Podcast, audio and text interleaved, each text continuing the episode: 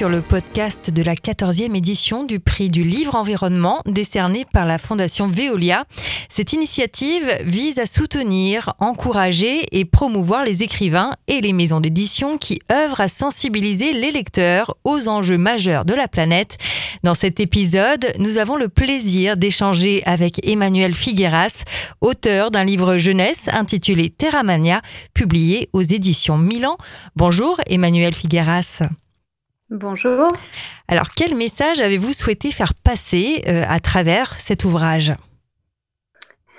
Euh, alors j'ai évidemment eu envie de sensibiliser les enfants à la protection de leur environnement euh, en essayant de leur faire passer l'idée à travers une métaphore que on était un petit peu tous dans le même bateau, c'est-à-dire qu'on habite sur une même planète avec laquelle on, est en, on interagit quotidiennement. Alors justement, comment parler hein, du constat de cette crise de la biodiversité aux enfants sans les culpabiliser, sans les angoisser? C'était toute la difficulté, justement. Euh, donc, il se trouve que ce livre s'inscrit dans une collection, euh, donc publiée par les éditions Milan, et c'est une collection qui repose sur des métaphores. Donc là, la métaphore, euh, il y avait eu un premier livre sur le corps humain à travers une métaphore de la ville. là, l'idée était de prendre la métaphore de la maison. Et donc, il y a un aspect un petit peu ludique, c'est-à-dire que on déroule, enfin, j'ai déroulé la métaphore tout au long du livre.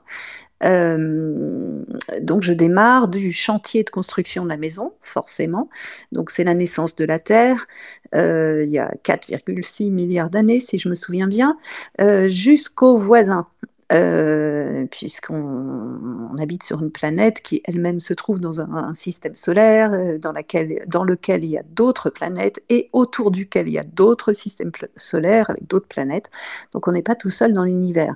Donc l'idée c'était vraiment d'essayer d'avoir un autre, euh, un point de vue un petit peu différent pour parler vraiment du fonctionnement de la Terre lui-même.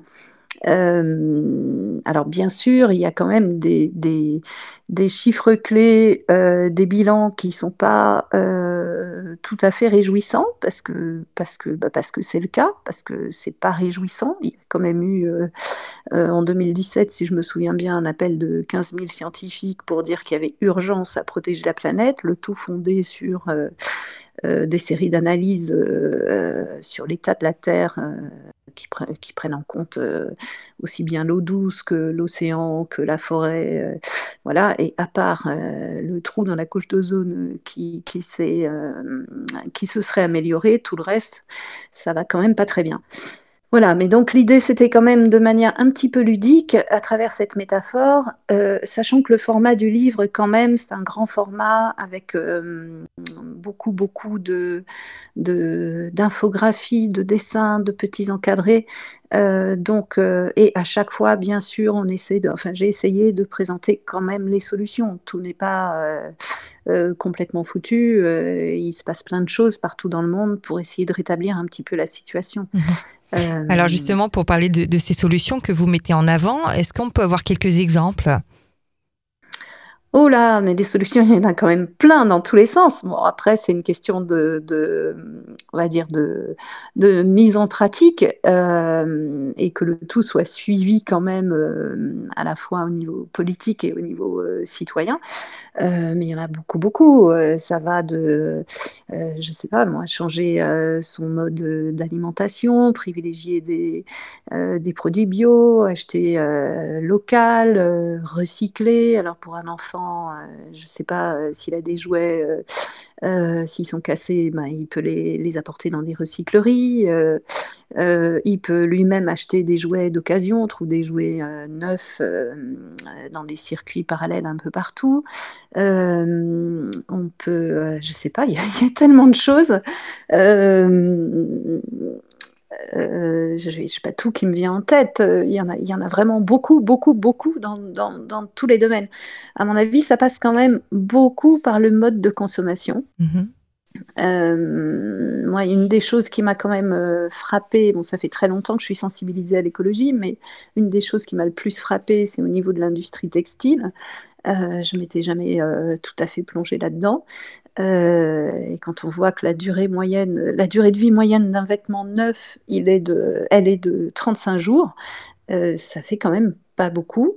voilà, ça c'est un petit geste, euh, mais déjà, si on peut acheter euh, des vêtements euh, d'occasion, ou alors éviter d'acheter sans cesse des vêtements neufs qu'on va porter à peine un mois, ça pourrait déjà limiter considérablement, je pense, la pollution dans ce secteur-là.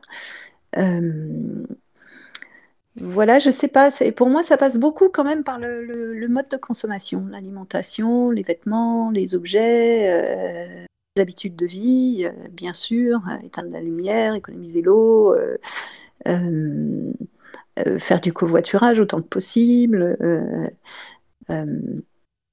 Et en quoi c'était important pour vous de travailler sur, sur un projet donc qui s'adresse aux enfants sur cette thématique de l'environnement? Parce que je pense que, je vous l'ai dit, moi, ça fait, ça fait vraiment longtemps que je m'intéresse au, sujet d'écologie. Euh, j'ai très, très longtemps fait partie euh, d'une association qui s'appelle les journalistes pour la nature et l'écologie, que vous connaissez peut-être. Euh, et à l'époque, j'avais la sensation qu'on était quand même une petite minorité. C'était des sujets qui n'étaient pas facilement abordés, en tout cas dans la presse. Euh, et alors dans l'édition, encore moins. Moi, je suis arrivée un peu plus tard dans l'édition jeunesse, et ça faisait longtemps que j'avais euh, envie de faire un livre sur l'écologie. Euh, et je m'entendais systématiquement répondre euh, mais ça se vend pas, ça marche pas, ça intéresse pas, euh, voilà. Il y avait un côté rébarbatif. Et aujourd'hui, j'ai vraiment l'impression qu'on est à un point de bascule, que les enfants, ça y est, se sentent vraiment concernés. Il y a eu beaucoup de sensibilisation dans les écoles. Et bien sûr, c'est une formule toute faite, mais bien sûr, ce sont quand même les acteurs de demain. Donc, euh, je pense que c'est essentiel de s'adresser à eux sur ces sujets-là. Merci Emmanuel Figueras pour cet échange. Je rappelle que vous êtes l'auteur de Terra Mania, un livre jeunesse publié aux éditions Milan. Merci beaucoup.